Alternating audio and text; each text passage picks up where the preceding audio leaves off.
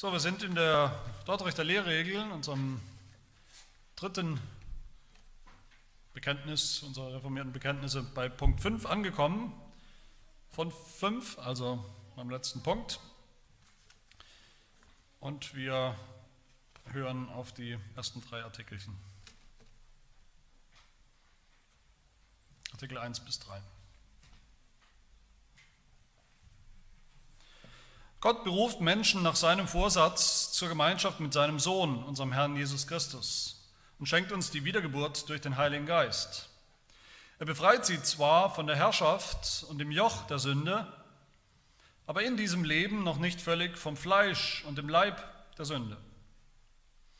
Daher kommen die täglichen Schwachheitssünden und dass selbst die besten Werke der Heiligen noch mit Mängeln behaftet sind. Dies gibt ihnen ständig Grund, sich vor Gott zu demütigen und zum gekreuzigten Christus zu fliehen. Deshalb töten die Heiligen das Fleisch mehr und mehr durch den Geist des Gebets und die heilige Ausübung der Frömmigkeit. Sie sehnen sich nach dem Ziel der Vollkommenheit, solange bis sie von diesem Leib des Todes befreit werden und mit dem Lamm Gottes im Himmel regieren. Wegen der Überbleibsel der Sünde, die noch in uns wohnt, in der Versuchung der Welt und des Satans können die Bekehrten nicht in dieser Gnade bleiben, wenn sie ihren eigenen Kräften überlassen blieben. Aber Gott ist treu, der sie in der Gnade, die er ihnen einmal geschenkt hat, auch barmherzig festigt und bis zum Ende mächtig erhält.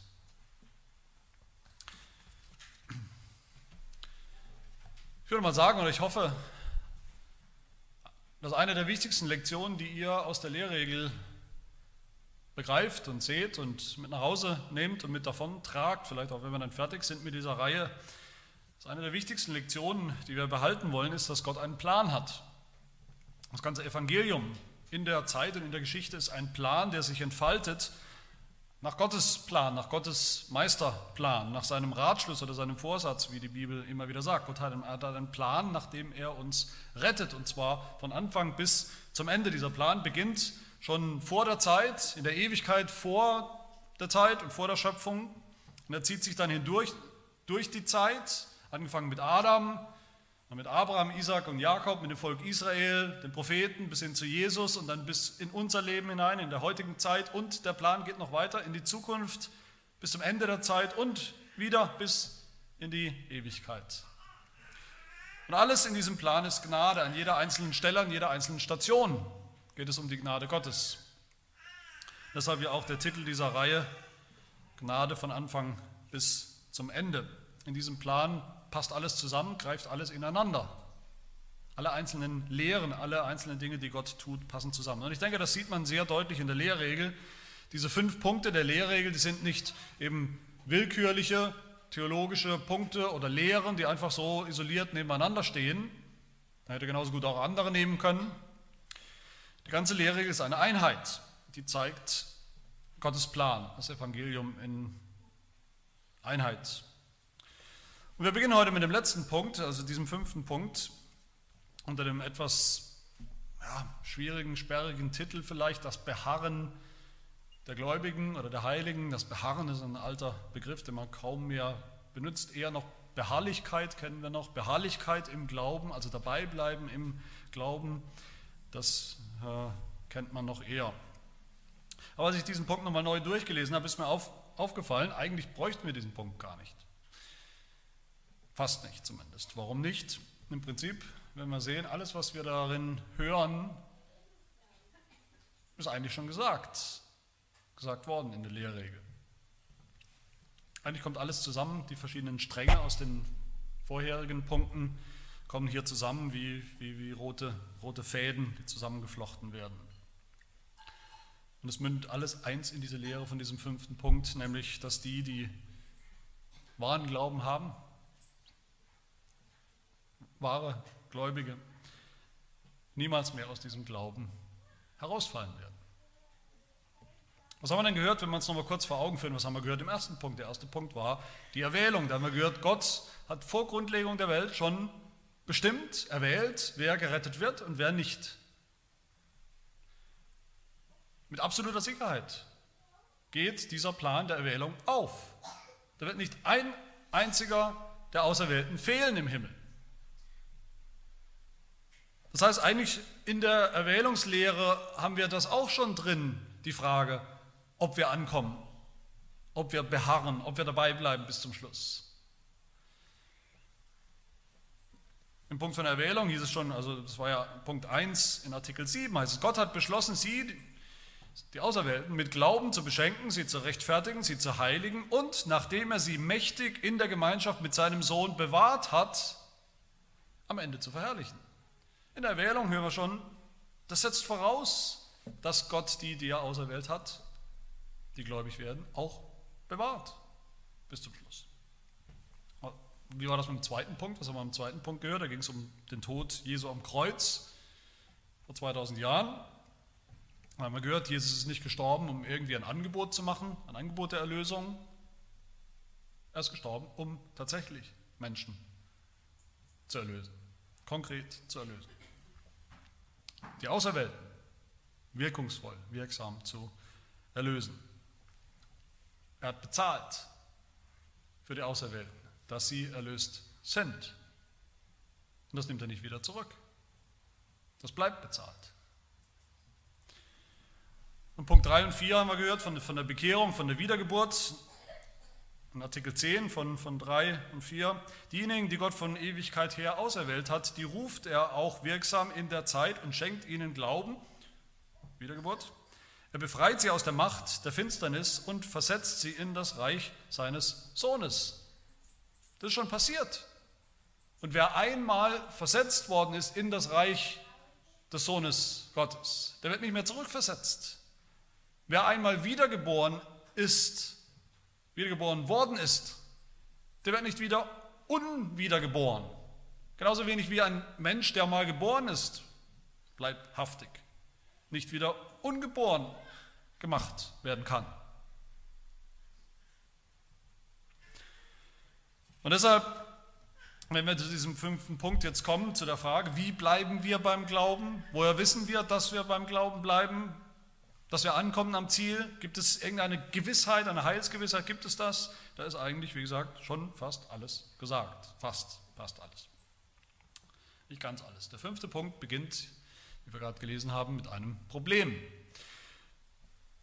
Ein Problem, auf das uns die Bibel hinweist, das wir aber auch alle tatsächlich kennen, aus eigener Erfahrung als Christen, als Gläubige. Nämlich das Problem, wenn wir gläubig geworden sind, wann auch immer das war, wo unsere geistige Biografie angefangen hat, ob das schon als Kind war oder ob das im Erwachsenenalter war, dann merken wir doch, mehr oder weniger schnell, manche, bei manchen dauert es länger, bei manchen geht es schneller, dass das noch lange nicht bedeutet, jetzt läuft alles glatt, jetzt flutscht das alles so, es gibt keine Probleme mehr, es gibt keine Versuchungen mehr, es gibt schon gar keine Sünden mehr. Das Problem ist genau das Gegenteil. Es gibt noch immer sehr viele und sehr schlimme Sünden im Leben der Gläubigen. Darum geht es jetzt. Es geht nicht um allgemein das Problem der Sünde, es geht um das Problem, dass Christen, langjährige, echte, wahre Christen immer noch sündigen, immer wieder sündigen. Und wie wir noch hören werden in den nächsten Artikeln, ganz gewaltig und schlimm mitunter sündigen. Und das ist mein erster Punkt, das Problem der Sünde, die noch da ist im Leben der Gläubigen. Und daraus ergibt sich dann der zweite Punkt, nämlich dass Heiligung notwendig, nötig ist. Und der dritte Punkt, dass es notwendig ist, dass Gott uns bewahrt in all dem bis zum Schluss. Das sind meine drei Gedanken. Das erste also das Problem der Sünde in unserem Leben als Christen, im Leben der Gläubigen. Die Lehre sagt, Gott beruft Menschen nach seinem Vorsatz zur Gemeinschaft mit seinem Sohn, zum Herrn Jesus Christus und schenkt uns Wiedergeburt durch den Heiligen Geist. Da könnte man denken, jetzt ist alles gut, Wiedergeburt, wir sind wirklich jetzt radikal neu geworden. Dann heißt es weiter, er befreit sie, die Gläubigen, zwar von der Herrschaft und dem Joch der Sünde, aber in diesem Leben noch nicht völlig vom Fleisch und im Leib der Sünde. Und ich hoffe, euch kommt das bekannt vor, weil wir es immer wieder sagen, weil es auch wichtig ist. Ähm, hier haben wir einen der, denke ich, wichtigsten Schlüssel vielleicht den wichtigsten Schlüssel zum Verständnis, was das christliche Leben eigentlich ist und wie es funktioniert hier und heute. Das Leben, das wir leben als Christen, das Leben des Glaubens ist geprägt von zwei Wirklichkeiten, von dem, was schon stimmt und gilt und wahr ist und von dem, was es noch nicht oder noch nicht ganz ist. Wer das kapiert, was wir schon haben und sind als Gläubige und das, was wir noch nicht völlig haben, wer das unterscheiden kann, der hat verstanden, worum es im Leben als Christ geht. Ich bin fest davon überzeugt, dass die meisten Probleme im christlichen im Leben als Christen daher kommen, die meisten seelsorglichen Probleme daher kommen, dass Christen entweder zu viel erwarten von diesem Leben im Glauben, dass sie erwarten, dass immer alles glatt läuft, jetzt schon, dass wir nur von einem Sieg zum nächsten gehen, dass wir nur gehorsam sind Gott gegenüber, seinem Wort, dass es nur Erfolge gibt. Sie sagen zu sich selbst, es muss doch möglich sein, es ist doch möglich, dass wir ohne Sünde leben, jetzt, hier und heute. Und andere Christen erwarten eben zu wenig. Sie sagen, ich sündige ganz genauso wie vorher, bevor ich gläubig war, damals, bevor ich bewusst geglaubt habe. Ich wünschte ja, es wäre anders. Ich wünschte, es wäre anders. Aber es ist eben alles wie vorher, keine Siege, nur Niederlagen, keine Veränderung, gar nichts. Die einen kapieren nicht, was wir noch sind in diesem Leben, nämlich immer noch Sünder, auch als Gläubige. Und die anderen kapieren nicht, was wir schon sind, nämlich neue Menschen. Heilige sogar, sagt die Bibel. Menschen, die anders leben sollen und die auch tatsächlich anders leben können. Auch wenn nicht in Vollkommenheit. Die Lehre sagt uns, was wir schon sind, wenn wir glauben, wenn wir wiedergeboren sind, neue Menschen, dann sind wir befreit, sagt sie, von der Herrschaft der Sünde, von dem Joch der Sünde, von der Sklaverei unter der Sünde, von der Macht der Sünde, könnte man sagen. Wer nicht glaubt, der ist ein Sklave der Sünde, der kann nicht anders als sündigen. Das ist die Definition von Gefangenschaft, Sklaverei, nicht anders zu können. Man ist gefangen aber wer neu geworden ist, ein neuer Mensch, der muss jetzt nicht mehr sündigen. Der ist befreit. Befreit von diesem Hang und Zwang zu sündigen. Das heißt, der, der, die absolute Macht, die, die, dieser Würgegriff von der Sünde und dem Teufel ist gebrochen in unserem Leben, wenn wir glauben. Aber die Lehre gesagt dann eben auch ganz deutlich und ich denke auch sehr realistisch, was immer noch der Fall ist. Nämlich es gibt immer noch Sünde in unserem Leben, im Leben von allen Gläubigen. Echte Sünde. Ist kein Definitionsproblem, das ist tatsächlich echte Sünde und es ist auch oft schlimme Sünde. Und jede Sünde ist schlimm. Wir sind noch nicht ganz oder völlig befreit vom Fleisch, sagt die Lehre, und von dem Leib der Sünde. Das ist ein Fakt, das ist ein biblischer, eine biblische Tatsache. In diesem Leben in keinem Leben eines Christen, auch wenn er noch so lang Christ ist, noch so solide und noch so stabil und beispielhaft Christ ist, in diesem Leben erreichen wir keinen, kein sündenfreies, kein makelloses Leben, erreichen wir nicht den Zustand völliger Heiligkeit. Wenn wir kurz darüber nachdenken, was könnte denn ein potenzieller, echter Heiliger in der Bibel gewesen sein, der wirklich sündlos gelebt hat. Ein absolut beispielhafter Gläubiger. Vielleicht wäre der Apostel Paulus ein guter Kandidat, aber was sagt gerade Paulus im Römerbrief Kapitel 7, sagt er, ich tue noch oft das, was ich eigentlich gar nicht will. Ich tue das, wovon ich weiß, dass es böse ist und dass es falsch ist, dass es sündhaft ist, dass es fleischlich ist. Und warum? Paulus sagt, weil die Sünde noch immer in mir wohnt. In mir, dem Gläubigen, Apostel Paulus.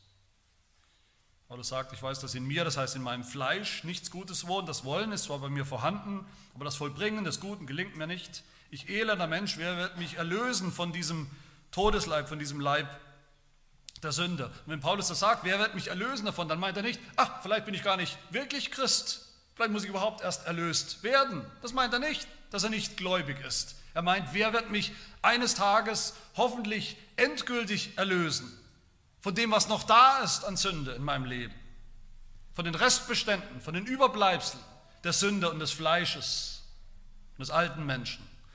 Danach hat er sich gesehnt. Und jeder Christ, jeder Christ sollte sich genau danach sehen. Es geht nicht um ständig eine neue Bekehrung. Es geht um diese Sehnsucht, dass wir eines Tages all das loswerden, womit wir jetzt noch kämpfen. Also was schon der Fall ist bei uns, die Macht der Sünde ist gebrochen. Jesus hat sie gebrochen. Am Kreuz da hat er den Satan, den Teufel, die Sünde überwunden. Da hat er uns unsere Sünde schon vergeben. Aber was noch nicht der Fall ist, wir sind noch nicht befreit von der Gegenwart der Sünde. Von der Macht der Sünde ja, aber nicht von der Gegenwart der Sünde in unserem Leben. Die Bibel nennt uns als Gläubige, nennt die Bibel uns schon Heilige. Ja, dieser fünfte Punkt ist ja überschrieben. Die, das Beharren, die Beharrlichkeit der Heiligen. In dem ganzen fünften Punkt geht es um Heilige. Um uns, sind Gläubige. Aber gleichzeitig wissen wir, das heißt noch lange nicht, dass wir tatsächlich heilig und ohne Sünde leben. Noch lange nicht. Noch sind wir oft fleischlich, sagt die Bibel, noch gibt es das, was hier in Artikel 2, was heißt tägliche Schwachheitssünden, weil wir eben noch nicht so geistlich sind, wie wir eigentlich sein sollten, noch nicht so gehorsam. Noch gibt es die Sünde, die in uns wohnt, Artikel 3. Noch gibt es Versuchungen in der Welt, denen wir leider oft nachgehen und nachgeben. Und so wird es bleiben. Da ist die Bibel durch und durch realistisch. So wird es bleiben unser ganzes Leben lang bis zum allerletzten Tag als Gläubige. Bis zum letzten Atemzug wird es so bleiben. Die Lehre sagt, in diesem Leben werden wir noch nicht völlig vom Fleisch und dem Leib der Sünde befreit. In diesem Leben nicht.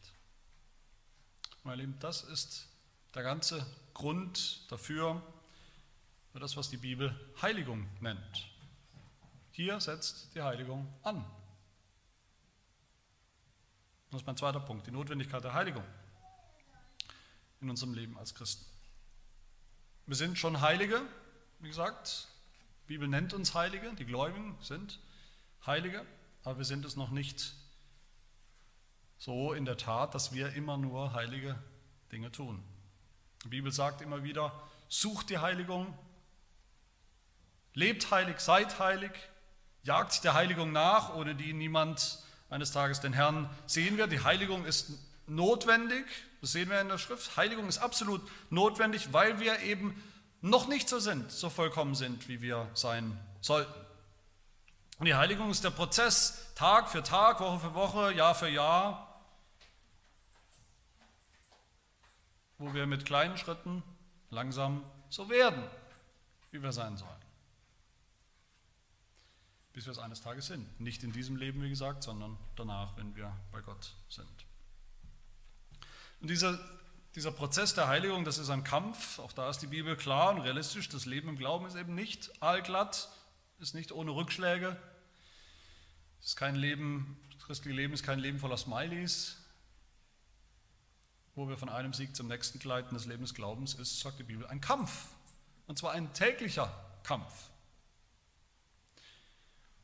Hebräer 12, lasst uns jede Last ablegen und die Sünde, die uns so leicht immer wieder umstrickt, lasst uns mit Ausdauer laufen in dem Kampf, der vor uns liegt. Das ist eine tägliche Erfahrung. Das muss eine tägliche Erfahrung sein für jeden Christen. Dazu müssen wir nur mal die Psalmen lesen. Dann wissen wir, was für ein Kampf das christliche Leben oft ist, normalerweise ist. Charles Spurgeon hat mal gesagt, das Leben als Christ ist wie das Leben von einem Schiffbrüchigen, der sich rettet auf ein paar Holzplanken, die von dem Schiff übrig geblieben sind. Er geht nicht unter bis er gerettet wird eines Tages, bis er ans Ufer geschwemmt wird. Aber unterwegs wird er ständig nass und kämpft gegen die Hitze der Sonne, gegen das Salzwasser mit vielen Herausforderungen und allem möglichen, bis er endlich dann an Land kommt.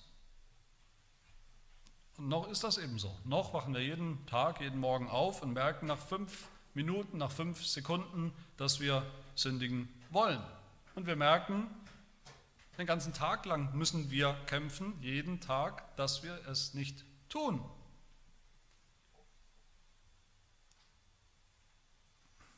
Und wie tun wir das? Wie funktioniert Heiligung? Die Lehre gesagt, dass das so ist, dass wir noch sündigen. Das gibt uns ständig Grund, sagt sie, uns vor Gott zu demütigen und zum gekreuzigten Christus zu fliehen. Deshalb töten wir, die Heiligen, das Fleisch mehr und mehr durch den Geist des Gebets und die heilige Ausübung der Frömmigkeit. Das heißt, das erste ist Demut, Demut vor Gott. Das ist der erste Schritt zur Heiligung anzuerkennen natürlich, dass wir noch nicht so heilig sind, wie wir sein sollten, dass wir Sünde haben in unserem Leben, Sünde getan haben, dass wir auf Hilfe, auf seine Hilfe, auf die Hilfe des Geistes angewiesen sind. Das ist das allererste, uns zu demütigen vor Gott. Dann sagt die Lehre, uns zu dem gekreuzigten Christus fliehen. Das heißt, dass wir bei allen täglichen Kämpfen, die wir haben als Christen, bei allen Versuchungen, uns immer wieder neu vor Augen halten und erinnern, alle Sünden, die wir begehen, sind vergeben durch das Kreuz Jesu Christi. Das bedeutet nicht, dass sie unwichtig oder nicht schlimm wären, aber sie sind vergeben. Das ist die Motivation für unseren Kampf überhaupt. Und dann sollen wir hingehen, sagt die Lehre, natürlich im Einklang mit dem Apostel Paulus, dann sollen wir hingehen und töten als Gläubige. In der Heiligung sind wir aktiv, wir sollen bestimmte Dinge töten.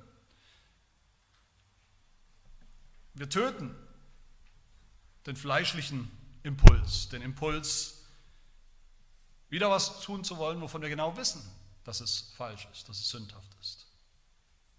Das geht nicht von allein einfach weg. Wir müssen töten, abtöten. Wir töten Versuchungen, indem wir uns in bestimmte Situationen nicht begeben. Wir töten die Lügen der Welt, indem wir die Wahrheit des Wortes Gottes dagegen stellen. Und wie tun wir das? Die Lehre gesagt, durch den Geist, indem wir auf den Geist Gottes, den Heiligen Geist, vertrauen, der jetzt auch in uns ist, in uns lebt, wirkt, uns Kraft gibt, uns erneuert, uns neu macht. Und hier wird die Lehrregel auch wieder einmal sehr praktisch. Sie, sie, sie, sagt uns, was sind, was sind die Waffen, mit denen wir kämpfen, die Waffen in diesem Kampf der Heiligung? Sie sagt, das Gebet. Das einfache Gebet. Das Gebet aus dem Unser Vater. Zu beten. Herr, führe mich nicht in Versuchung, sondern erlöse mich von dem Bösen. Und wenn doch Versuchungen kommen, dann zeige mir den Ausweg aus den Versuchungen, sodass ich widerstehen kann. Jeden Tag ein bisschen mehr. Die Lehre sagt dann auch das Gebet und die heilige Ausübung der Frömmigkeit. Das ist auch das Gebet, das sind die Gnadenmittel, das ist das Bibellesen, das ist das Hören auf die Predigt, das sind die Sakramente, das sind die Gnadenmittel, von denen wir auch letztes Mal gehört haben. Das, sind, das ist die Ausübung des Glaubens, der Frömmigkeit. Und die finden wir im, im Gottesdienst ohne jeden Zweifel die stärkste wirkungsvollste, beste, erfolgreichste Waffe im Kampf der Heiligung. Das ist der regelmäßige Gottesdienst der Gemeinde mit den Geschwistern in Gemeinschaft, wenn wir den mit Glauben füllen, mit großen Erwartungen, mit Leben füllen, mit geistlichem Leben in unseren Herzen. Das ist aber nicht nur der Gottesdienst sondern auch die Frömmigkeit in der Gemeinde, das heißt mit den Geschwistern, wo wir sonst zusammenkommen. Das Miteinander in der Gemeinde, wo wir uns gegenseitig beistehen und helfen und ermutigen in diesem Kampf. Auch das ist ganz wichtig. Aber meine Lieben, diese, dieser Kampf der Heiligung, das mag deprimierend klingen, ist aber nicht so gemeint. Das ist überhaupt kein frustrierendes Geschäft, kein frustrierender Kampf, das soll es nicht sein. Wir müssen täglich kämpfen, ja, das ist die Realität, die Realität der Sünde, die noch da ist, des Teufels, der Welt. Das ist oft schwer, da stecken wir oft auch Niederlagen ein, scheitern. Aber dieser Kampf ist ein Kampf gegen einen Gegner oder mehrere Gegner, die schon lange verloren haben. Der Satan ist schon besiegt, der Teufel. Jesus hat die Welt schon überwunden und wir mit ihm. Und Jesus hat unsere Sünde schon ans Kreuz gebracht. Apostel Paulus sagt, die Sünde wird nicht mehr herrschen in eurem Leben. Sie hat keine Macht mehr. Sie ist noch da und er tut sie manchmal noch. Aber sie ist keine bestimmende Macht und Kraft mehr in eurem Leben. Sie ist eigentlich ein Schwächling. Sie hat noch ein Restkraft, aber sie ist ein Schwächling. Und eines Tages wird es sie gar nicht mehr geben, die Sünde. Und danach sehnt sich jeder wahre Christ. Wie die Lehre gesagt, wir sehnen uns nach dem Ziel der Vollkommenheit so lange, bis wir von diesem Leib des Todes befreit werden und mit dem Lamm Gottes im Himmel regieren. Nach diesem Leben. Einen völligen Sieg nach Hause bringen, davontragen. Jetzt sind wir beim letzten Gedanken, die Notwendigkeit der Bewahrung in unserem Leben als Christen. Wenn wir noch so kämpfen mit Sünde, wenn das die Realität ist, und das ist die Realität, biblisch und auch aus unserer eigenen Erfahrung, und wenn deshalb Heiligung nötig ist, absolut notwendig ist, damit wir dahin kommen, zum Ziel, dann stellt sich sicher bei dem einen oder anderen, bei uns allen, die Frage, die seelsorgliche Frage, vielleicht das seelsorgliche Problem, woher weiß ich dann, ob es reicht? Ob mein bisschen an, an Gehorsam, an mein bisschen, meine zaghaften Versuche von, an, von Kämpfen gegen die Sünde und die Versuchung, das reicht. Ich kämpfe, ja, ich versuche zu kämpfen. Ich habe den Eindruck, dass ich vielleicht zehnmal kämpfe an jedem Tag oder 20 Mal und von 20 Mal unterlege ich, bin ich zwölfmal unterlegen oder 18 Mal. Und ein oder zweimal komme ich gerade so ungeschoren davon. Woher weiß ich, dass ich es überhaupt durch dieses Leben schaffe, wenn es jetzt schon so schwer ist? Ich bin vielleicht erst fünf Jahre Christ oder zwei Jahre oder wie auch immer. Das ist jetzt schon schwer. Woher weiß ich, dass ich es noch zehn oder 20, 30 Jahre schaffe? Woher weiß ich, dass es besser wird? Dass ich ankomme am Ziel? Dass ich nicht irgendwann alles hinwerfe? Aus lauter Frust über die ständigen Rückschläge? Das ist eine Frage, die sie ergibt. Und die Antwort ist ganz einfach, ich schaffe es überhaupt nicht. Die Lehre sagt es so in Artikel 3, weil das so ist, wegen dieser Überreste der Sünde, die noch in uns wohnt und der Versuchung der Welt und des Satans, könnten wir, die Bekehrten, nicht in dieser Gnade bleiben, wenn wir unsere eigenen, unseren eigenen Kräften überlassen blieben.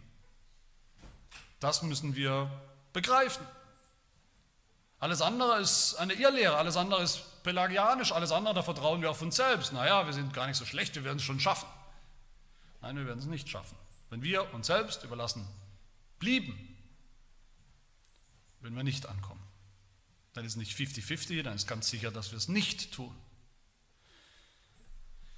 Und die Lehre sagt weiter, aber Gott ist treu, der uns in der Gnade, die er uns einmal geschenkt hat, auch barmherzig festigt und bis zum Ende mächtig erhält. Das sind, was wir hier haben, das sind zwei Zwillingslehren oder, oder zwei Seiten einer Medaille, die wir unbedingt, die die Bibel zusammenhält, die wir auch zusammenhalten müssen. Ja, wir müssen was tun, wir müssen dabei bleiben, wir müssen beharren, so heißt es ja, beharren im Glauben, das ist unsere Aufgabe, wir bleiben dabei. Wir müssen hören auf das, was Gott von uns fordert, dass wir heilig leben sollen, nach seinem Willen, nach seinem Gebot, nach seinem Gesetz. Wir müssen unsere Pflicht tun, wir müssen die Mittel gebrauchen, die Gott uns gegeben hat. Wir haben einiges zu tun hier. Wir haben genug zu tun. Aber in all dem ist Gott treu. Bewahrt uns, er bewahrt uns dabei, er bewahrt uns, er erhält uns mächtig, heißt es ja, mächtig, allmächtig, erhält er uns bei der Stange, beim Glauben. Ja, wir müssen unsere Pflicht tun, unsere Frömmigkeit ausleben, ausüben, aber Gott ist es, der uns heiligt. Wir sollen heilig sein, aber Gott heiligt uns. Unser Durchhalt im Glauben und Gottes Bewahrung auf der anderen Seite ist kein Widerspruch, nicht im geringsten. Im Gegenteil, es gehört zusammen. Gott bewahrt uns, wenn wir beharren, dabei bleiben und wir beharren im Glauben, weil Gott uns bewahrt. Das ist unsere Hoffnung. Schauen nicht auf uns selbst, unsere Kraft, schauen auch nicht mal auf unsere eigenen täglichen Niederlagen. Wir schauen jeden Tag darauf, dass Gott treu ist, auf seine Versprechen, auf seine Zusagen. Das Versprechen, dass er, der das Werk bei uns ja angefangen hat, das Werk des Glaubens, der uns einmal seine Gnade geschenkt hat, dass er sie nicht wieder zurücknimmt, dass er das Werk, das er begonnen hat, auch vollenden wird. Bis zu dem Tag. Das ist unsere Gewissheit. Die finden wir nicht bei uns, sondern bei Gott. Gott ist treu, der uns in der Gnade, die er uns einmal geschenkt hat, auch barmherzig fest, festigt und bis zum Ende mächtig erhält. Das ist Gottes Plan, Gottes Meisterplan von Anfang bis zum Ende, der nicht abreißt, den er durchführt, durchzieht, auch mit uns bis zum Ende. Amen. Lasst uns danken dafür, wir beten. Wir danken dir, unser Herr, für deine absolut sichere, gewisse, unverbrüchliche Bundestreue. Ja, wir, wir sind noch nicht so, wie wir sein sollten. Wir sehen das selbst, unsere Schwachheit, unseren Hang, immer noch zu sündigen. Und das tut uns leid, das, das belastet uns, das frustriert uns oft. Und wir sehen uns danach, dass es eines Tages anders wird und auch schon jetzt anders wird. Jeden Tag ein bisschen mehr. Und doch dürfen wir uns bei all dem klammern an deine Zusage, an dein Versprechen, dass du selbst uns veränderst, du selbst uns heiligst und umgestaltest, mitten in unserem täglichen Kampf der Heiligung, den wir oft als ein Auf und Ab empfinden, wo wir oft denken, dass da gar nichts vorangeht. Hilf, dass wir niemals aufgeben in diesem Kampf, sondern jeden Tag neu aufstehen, die Waffen in die Hand nehmen die du uns gegeben hast, und kämpfen den Kampf, den unser Herr Jesus Christus schon entscheidend ein für alle Mal gewonnen hat. Hilf dann, dass wir auch eines Tages das Ziel des Kampfes, das Ziel dieses Glaubens erreichen, dass wir ohne Sünde sein werden, heilig sein werden, durch und durch. Wenn wir dich sehen, wie du bist, nämlich selbst heilig durch und durch, sodass wir dann endlich wunderbare, ungetrübte Gemeinschaft mit dir haben werden durch unseren Herrn Jesus Christus. Amen.